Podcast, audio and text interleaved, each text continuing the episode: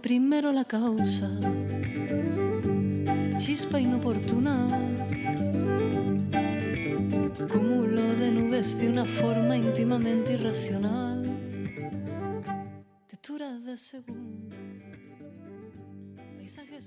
Bienvenidos y bienvenidas al tercer episodio de esta temporada del podcast Gatos Transeúntes. Nuestra invitada de hoy nos acompaña desde Madrid, España, una compositora independiente cuya música la fusiona con, el, con los estilos del bossa nova, la tradición latinoamericana, el jazz y el flamenco. Sin más que decir, bienvenida Rotrejo a este podcast. y se van al aire, compartiendo mi aire,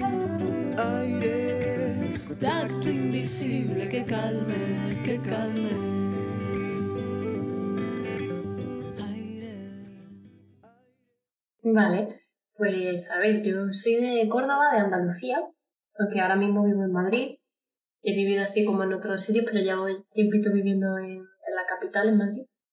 Y empecé la música muy pequeñita, con siete años, para la guitarra flamenca en el Conservatorio de Córdoba, de música de Córdoba. Y pues eso porque mi papá tocaba guitarra, mi hermana el piano. Yo de hecho quería tocar el arpa de pequeña, así de manera loca, no sé por qué, pero al final, pues bueno, como no era muy factible tocar la- el arpa con siete años, pues puse a tocar la guitarra y, digamos que mis andanzas empiezan casi un poco en lo formal en el conservatorio en flamenco, pero justo mi promoción era la primera en salir en flamenco, entonces fue un- una, una cosa un poco rara de formación porque tenía como todo a mi alrededor formación de música clásica y a la vez empezando la, la formación académica de flamenco que, que siempre se ha en la calle. Entonces, como em- empezando ya me, me salí un poco de... Tenía un pie también medio fuera del conserva- del conservatorio pues para estar en, pues eso, en agrupaciones de cante y baile, acompañando ahí como más en directo para aprender flamenco. Y, em, y luego pues como desde pequeñita me ha gustado mucho la música de la tradición latinoamericana en general, eh, brasileña un poco más en particular,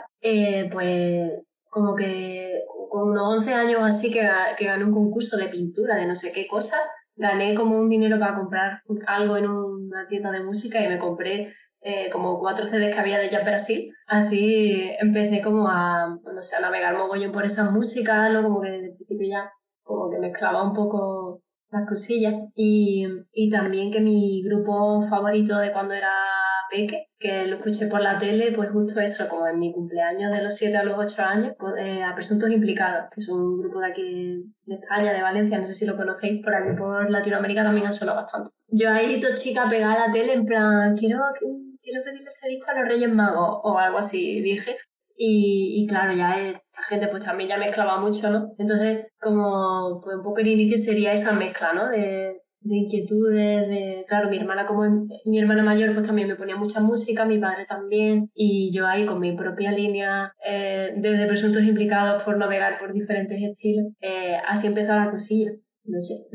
Ven, y eh, cuando dices de música latinoamericana, sí, que es sobre todo con lo del jazz, yo no sé si eso en Brasil se llame bossa nova aún, al- a la- Sí, el, el, el jazz Brasil, decía. O sea, bossa nova es como más concretamente el, el estilo de la bossa nova, que es como lo pop dentro de, de lo brasileño, pero también otro, otras rítmicas, ¿no? De, de partido alto, de, bueno, ya saliéndonos de Brasil la cumbia, y luego toda la música de la, de la trova cubana, de el son y todo, todo eso en realidad.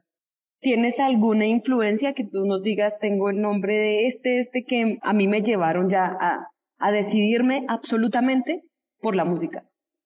Pues presuntos implicados, así como ya te digo, desde... Es que fue desde pequeña, que es que fue- era muy graciosa porque, porque es que era muy pequeña, pero me acuerdo perfectamente, ¿no? Que ahí... Es que en ese, en ese disco que sacó Presuntos implicados ese año estaba Chalo Domínguez, que es pianista jazz súper conocido, Jorge Pardo, flautista, sabes que ya estaba Randy Cranford invitada, o sea, como muchas influencias ya mezclándose. Pero bueno, si tengo que coger una influencia siguiente a, a presuntos implicados un poco más madura, por mi parte sería Jorge Drexler, sin, sin duda ninguna, que es uruguayo, que también está aquí afincado en, en España, ¿no?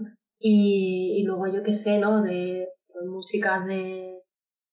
o de- de- es que no, sabría decirte una sola, o sea, muchas referencias, ¿no? De, de España también Silvia Pérez Cruz, me encanta.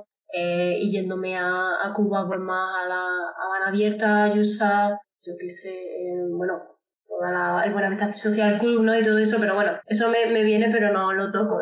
Ro, nos gustaría saber cómo empezaste a escribir tu música. ¿Cuál ha sido esa experiencia, ese proceso? El recuerdo que tengo más directo, tenía 11 años y como que sí como que fui como autorreferencial, ¿no? como que me di cuenta que estaba escribiendo la canción, ¿no? como que en ese momento tomé conciencia de eso.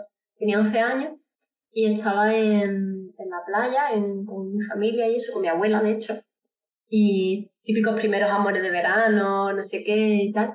Y ahí escribí una canción que se llamaba Mi sueño navegante, o algo así, como que medio me acuerdo todavía porque como que le tengo cariño por ser las primeras. Y ahí como que empecé a, a escribir. Me hice algunas grabaciones en cintas y súper cutre de, de, principio de, mi, de mis primeras canciones. Y, y sí, como que a partir de ahí, o sea, digamos que mmm, yo al final he aprendido como a, a expresarme y a vivir mi, mi catarsis y mis cosas a través de la música y, y, casi que no lo puedo desligar, ¿no? Como que si, siento emociones fuertes de muchas, por supuesto, venido del amor, pero no solo del amor, ¿no? Cuando, cuando de verdad siento que algo me, me entra así como muy fuerte en el pecho y necesito sacarlo de algún sitio, siempre cogido la guitarra y me he puesto a tocar. Y otras veces pues me han salido letras y otras veces me han salido solamente música y a veces pues he escrito unas letras de manera más tipo poéticamente hablando y luego he cogido la guitarra y he dicho, ¿sabes cómo sonaría? Luego lo he hecho como a la vez. No tengo un proceso o un patrón.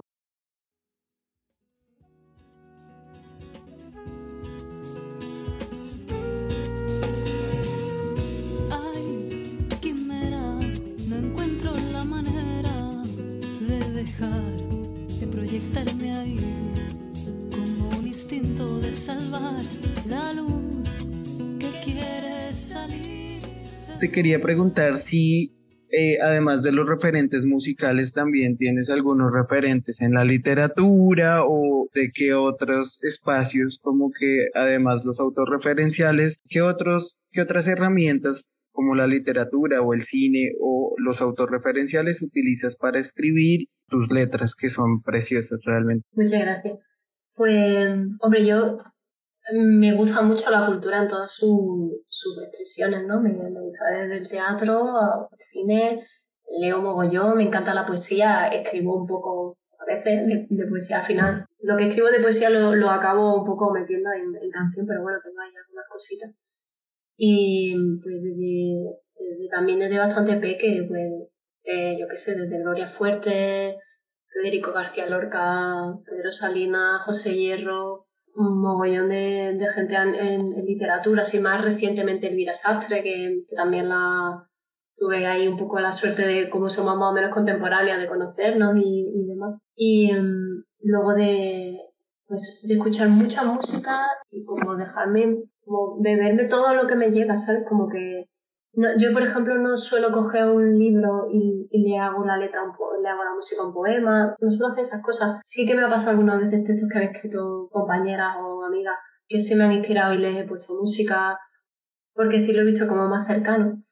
Pero, pero sí, como que a la hora de, de leer, yo creo que todo eso que voy escuchando, viendo en películas, en series, en cosas, en teatros, de alguna manera se queda aquí en, en algún sitio de la cabeza y en un momento dado va saliendo. Me mola mucho un concepto que, que, me enseñó un amigo de Segovia que se llama la poesía semiautomática, que es como ponerte un poco en modo no estoy pensando y estoy solo escribiendo. Y, y a veces sí que hago procesos creativos así. Como tengo un poco ese, esa bola, ¿no? Que decía antes, ese, bueno, ese nudo, porque he hecho 30 nudos, se llama así por, por eso, ¿no? Como ese... Escribo como casi semiautomáticamente y luego sobre eso ya, ya trabajo pero así como una escuela o algo así como más concretamente tampoco, tampoco te diría. Si te quiero comentar que esa frase literalmente de mi abuela, la canción se la, se la hice a mi abuela, que se llamaba Pura, cuando, cuando ella se fue, se me quedó ahí como mucho, que teníamos una relación muy bonita, toda la familia, ¿no? Pero bueno, también especialmente yo, pues mi propia relación con ella. Y um, mi, mi abuela se llamaba Pura y era como muy pura en todo lo que, en toda su esencia, en todos sus aprendizajes que nos enseñaba, ¿no? Y, y entonces ella jugaba muchas veces al solitario, al, al, juego de cartas solitario, y nos enseñaba a jugar a los nietos, a las nietas, y nos decía eso, ¿no? Que, que, había que aprender que en la partida a veces se gana y a veces se pierde. Alguna cosa concreta por ahí que sí que de mi abuela.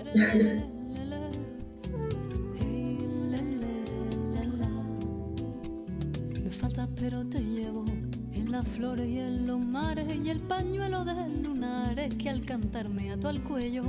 Me falta pero te abrazo en cada abrazo de familia, en los brindis y sonrisas yo creo que frases como el amor es lo que cuenta eh, son frases muy de la abuela. Y cuando yo escuché Mamá Lele, pues es fácil identificar que se trata sobre tu familia, sobre una historia, sobre una experiencia que has pasado. Y la verdad es que eso, eso que tú viviste lo transmites de una forma muy bonita, ¿sí? Es, me parece que es un talento que no muchos pueden decir que tienen. Eso es como un, es un homenaje a, mi familia y a mi abuela, porque mi, abuela por parte de padre y en, como su zona, que ellos son de Extremadura, ¿no? O sea, como yo tengo una, soy andaluza, pero tengo media parte extremeña, eh, se dice a algunas, bueno, en otros sitios lo he encontrado, pero muy poca gente en España en realidad, le dice a sus abuelas Mamalela y a su abuelo Papalelo.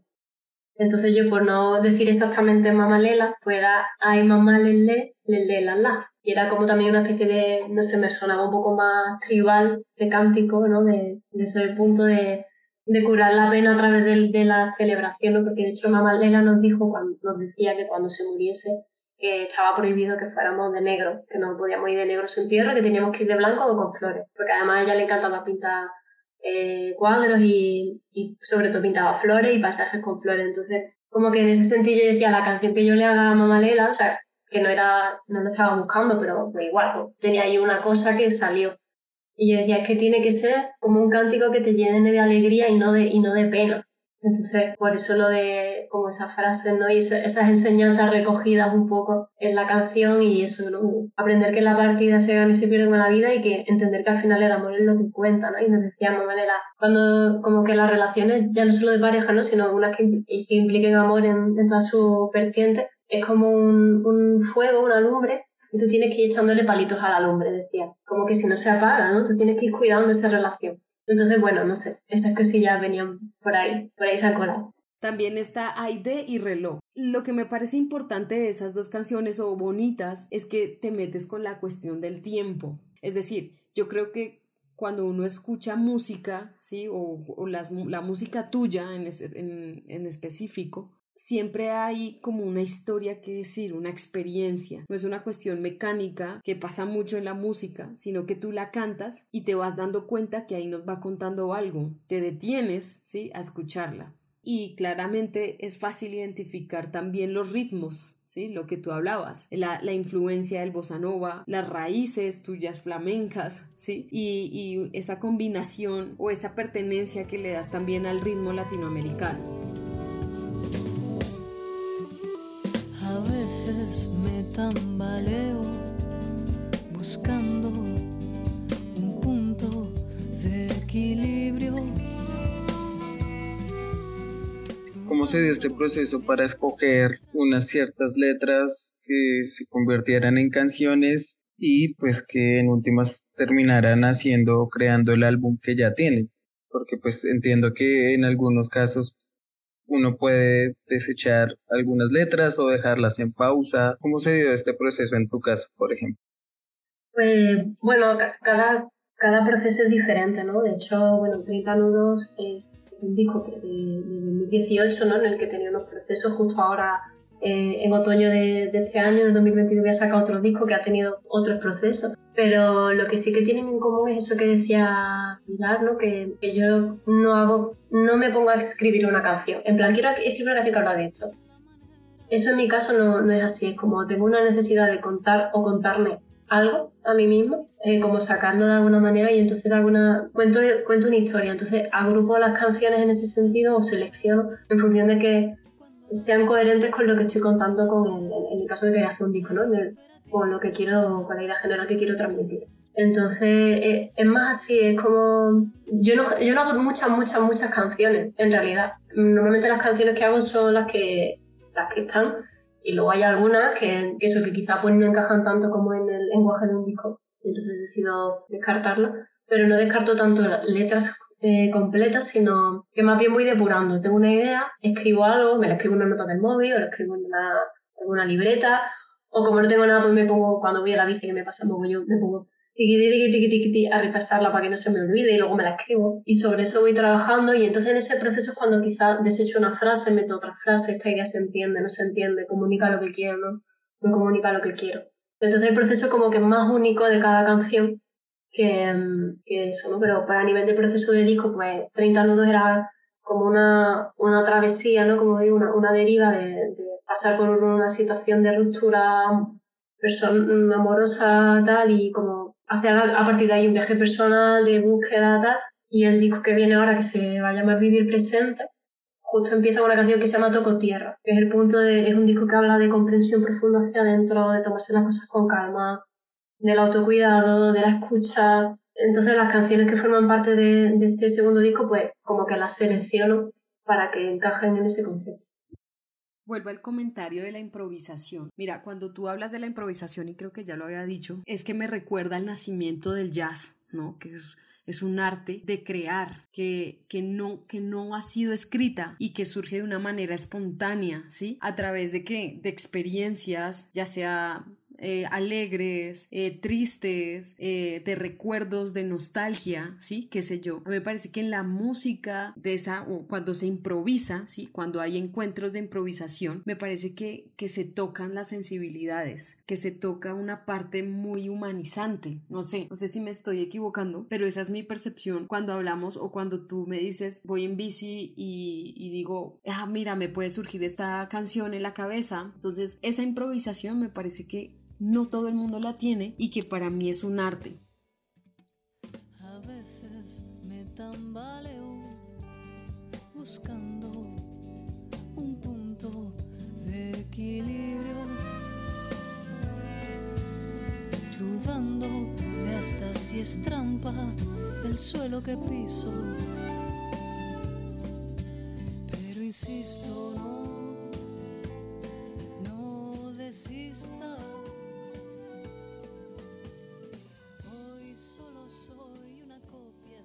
Hay músicos que pues están empezando a ser muy reconocidos en España y que pues a nivel mundial también están siendo muy reconocidos. Te hablo por ejemplo de Pedro Pastor o de Muerdo, ya en una industria como pues mucho más grande, eh, un Zetangana o una Rosalía. ¿De qué manera consideras que eh, esta visibilidad que están teniendo estos artistas permite o da beneficios a, músicos independientes como tú, particularmente en España? Oh, vaya pregunta. pues, hombre, han mentado a gente así como muy, muy dispar, ¿no? Bueno, quizá Pedro, Pedro Pastor y, y Muerdo puedan encajarse más en un sitio y Rosalía y Tangana en otro. Hombre, yo creo que toda, toda cultura que se haga con, con respeto y calidad eh, está genial que, que se exporte, que suene y que, que la líe parda, ¿no? Como el caso de Rosalía, que, que, directamente coge y hace lo que le sale de los ovarios y los pone encima de la mesa. Y, y tiene sus procesos y su público súper dispar y, y, luego lo que pasa es como un poco la, ¿no? la radiofórmula, lo que funciona, ¿no? En el nivel este rápido del capitalismo, de lo que y, y cosas así que, que son eso como una fórmula que en este caso nos deja poco hueco a, los que venimos a contar otras otras historias, pero bueno, que, que, también empieza a vernos, ¿no? Y que yo que tampoco tengo como muchísima ambición en ese sentido, yo con, con mis canciones y que venga gente a escucharla ya, ya va bien, ¿sabes? Que tampoco es que pretenda... Pero bueno, sí que es verdad que con este segundo disco que estoy profesionalizando un poco más el proceso, me gustaría como intentar entender cómo funciona un poco más a, nivel interno de la industria porque sí que sé que hay gente que no tiene ganas de sacar solo Radio Fórmula y bueno, tenemos ejemplos como, como Rita Payés, que es trombonista, como Maro, eh, de Portugal, no sé si la, si la conocéis, ¿no? Eh, pues son personas que al final están, tienen su nicho también y son gente súper joven y que sí que se están haciendo escuchar porque, porque lo que hacen es tienen mucha calidad. Luego el, la cosa, bueno, el problema no, la cuestión es que hay que tener suerte, ¿no? Que muchas veces no depende de, de la calidad. Yo conozco un mogollón de compañeras y compañeros del, del mundo artístico, por decirlo así, ya no solo musical, que, que todo esto está muy saturado, hay muchísimas cosas y luego se suelen premiar las cosas que generan ganancias económicas directas. Pero, pero bueno, yo qué sé, yo creo que siempre hay espacio para, para los mensajes que merece la pena escuchar como seres humanos, ¿no? Que, no, que nos transforman un poco, que nos hacen encontrarnos, que nos hacen sentirnos mejor. Pero al final la música es súper necesaria. En todo lo de la pandemia y demás, hemos visto como la cultura siempre vital para no volvernos loques. Entonces, bueno, pero ahí creo que, creo que sí, ¿no? Que puede haber un poco de, de hueco para seguir sacando propuestas diferentes y sobre todo pues que la gente tenga tiempo de ponerse a escuchar música y de ir a conciertos y que no sea todo trabajar, trabajar, trabajar, trabajar. Pero ¿consideras que es un beneficio? Es decir, que haya cierta eh, visibilidad de estos artistas, por lo menos en el caso español. Eh, ¿Consideras que es un beneficio para que se escuchen otro tipo de artistas, por ejemplo, o no lo has visto desde tu caso? Pues sinceramente no lo sé. O sea, creo que hace mucho más la horizontalidad que da Internet que, eso en concreto. Quizás sí, ¿no? Quizás a mí, por ejemplo, yo qué sé, quizá a raíz de escuchar música de Jorge Drexler, pues he investigado un poco más la música uruguaya o la música argentina y he empezado a conocer también artistas, eh, bueno, Fito Páez, por, supuesto lo conocía de antes, ¿no? Pero por ejemplo Nafta, que son bastante modernos, o Fer Casillas, o Daniel Mesas Matando, o Alex Ferreira, o sea, como que es verdad que, que quizás empezar a escuchar una música de un país y que te haga abrirte a, a, toda esa cultura. Entonces yo creo que yo lo viví pero como, como público, de escuchar a más artistas. Yo no sé ya si como mi artista me influirá, ojalá. Bueno, Ro, yo te quería preguntar qué tan difícil es ser músico independiente en España y qué posibilidades hay dentro de estos escenarios para los músicos independientes.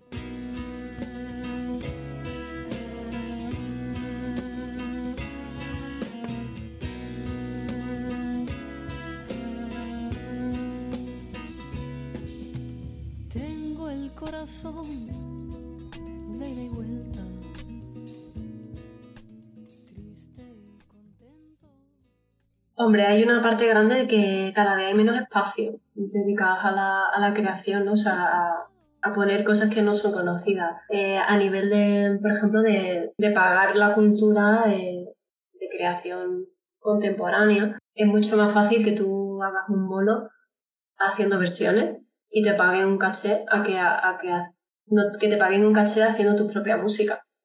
Eso así en España es bastante general. Antes sí que había también a nivel de, de lugares físicos donde tocar. También es verdad que la pandemia creo que, bueno, creo que, creo no, ha hecho un poco de mella, se han cerrado sitios.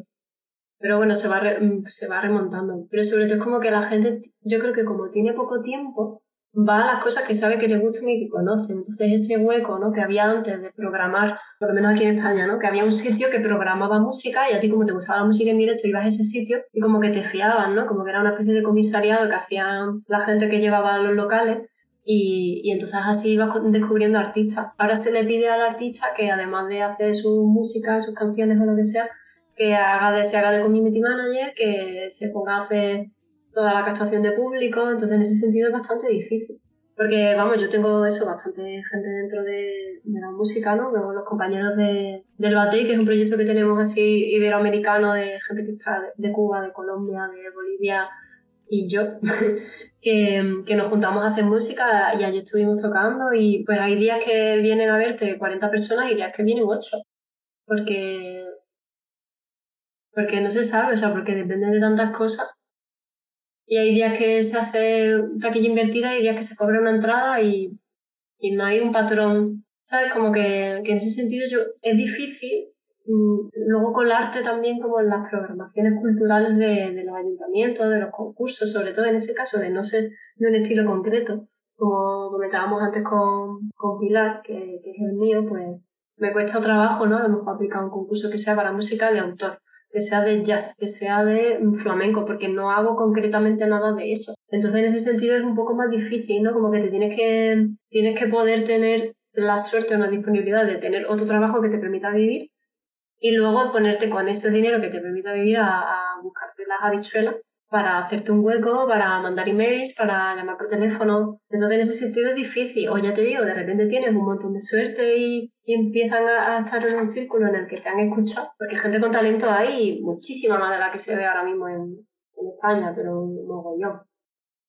Y eso, gente que, o como el Canca, que, que hasta hace poco, el Canca creo que lo, lo conoceréis, hasta hace poco era una persona que, que aquí ha tenido que cancelar conciertos porque no ha ido a nadie y ahora te llena un estadio de fútbol, ¿sabes? Como, bueno, un estadio olímpico.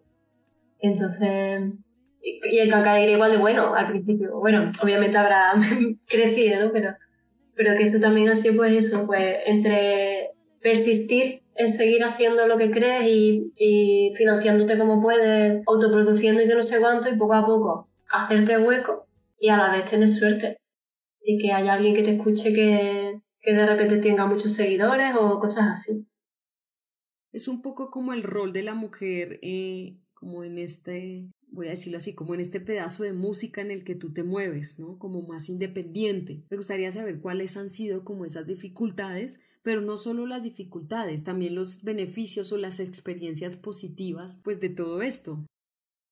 Pues mira, eh, un poco a nivel, lo que es la mirada femenina, la presentación femenina en la música sigue estando un poco visibilizada. O sea, hay, hay bastantes mujeres que son músicos y que forman parte de la industria, pero no, no tienen ni la representación ni el peso muchas veces, ¿no? Que, que sería como lo más equitativo, por decirlo así, o justo. Eh, pero bueno, sí que hay referentes, ¿no? En el caso de Rosalía es un referente así un poco como extraño, pero, pero no por ello menos referente y no por ello menos también de, no sé, yo, yo valoro bastante lo que hace, ¿no? Y, y respeto bastante lo que hace, entendiendo que, que, no es una marioneta que se deja manipular, ¿no? Y en ese sentido creo que sí, ¿no? Que ha dado un poco el ejemplo de, de empoderamiento femenino dentro de la industria, juegue o más o menos con los cánones que, que se entienden, ¿no? Pero también tiene lecturas que no son súper sistémicas, ¿no? No tiene lecturas súper heterosexuales, no tiene lecturas eh, súper machistas, no tiene... Y eso a mí me parece muy interesante y muy, valorable. Luego eh, hay otras, ¿no? Otras referentes bastante, bastante importantes en España, ya te digo, como Silvia Pérez Cruz, sobre todo en la, en la parte pues bueno, de, su tierra, ¿no? que es más Cataluña y demás, pero que nos ha impregnado todo el, resto de la, país bueno, y de otros sitios. Pero eso, por ejemplo, luego a nivel de músicos y demás, como que, que cuesta a veces encontrar a mujeres que son instrumentistas o lo que sea, porque no tienen esa visibilidad, no porque no las haya. Entonces, eh, justo, bueno, yo en mi caso toco con, con dos mujeres y cuatro hombres, y luego pues como para el resto de cosas que trabajo dentro de la música, pues lo intento hacer con mujeres por mantener un poco esa, esa representatividad y esa sororidad, ¿no? esa, esa parte femenina que, que también es súper necesaria, ¿no? que acompaña mucho, sobre todo bueno, en, este segundo disco que, que, hablo tanto del cuidado y, y, demás, pues para mí era muy importante reflejarlo así. ¿no? Y como que eso, que a nivel de la industria quizá la mujer se queda más en, uy, que tiene mucha sensibilidad, no sé qué, ¿no? como ese tipo de comentarios, o como una sorpresa, ¿no? ¡Wow! ¿Qué, qué garra tiene esta mujer? Bueno, ¿no? Como, como bueno, ok.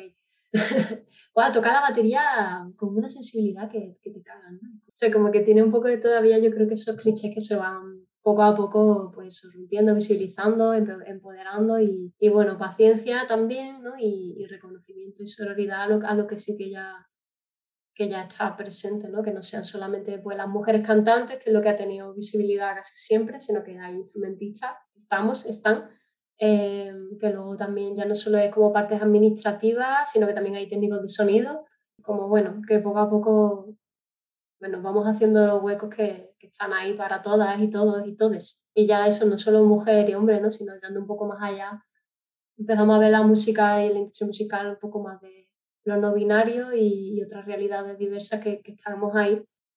Que, que, bueno, que al final la música y el arte siempre nos ha dejado más huecos para, para disidencias, por decirlo así, y también es importante. Sí, de agradecer lo que hay. Yo hace poquito di un concierto aquí en Madrid, Jacob Collier, no sé si lo conocéis, eh, y joder, el tío también se rodeaba mogollón de mujeres y fue súper honesto en, en, el agradecimiento de, no era esta es mi banda y este estoy yo cantando, sino que era de verdad como somos un equipo, admiro de esta persona esto, de esta persona esto, de este otro, al técnico de sonido, a la que me hace el escenario de luces, o sea, como ese agradecimiento a todos los actores que hacen posible que tú al final estés ahí en el escenario, también me parece súper importante, ¿no? Si yo acabo teniendo suerte de poder tener un equipo más, más grande, pues, pues para mí eso es un referente seguir. Bueno, yo estoy aquí tocando, pero si no tuviera todo lo demás, pues no tendría sentido, eh, ni sonaría, ni, ni nada.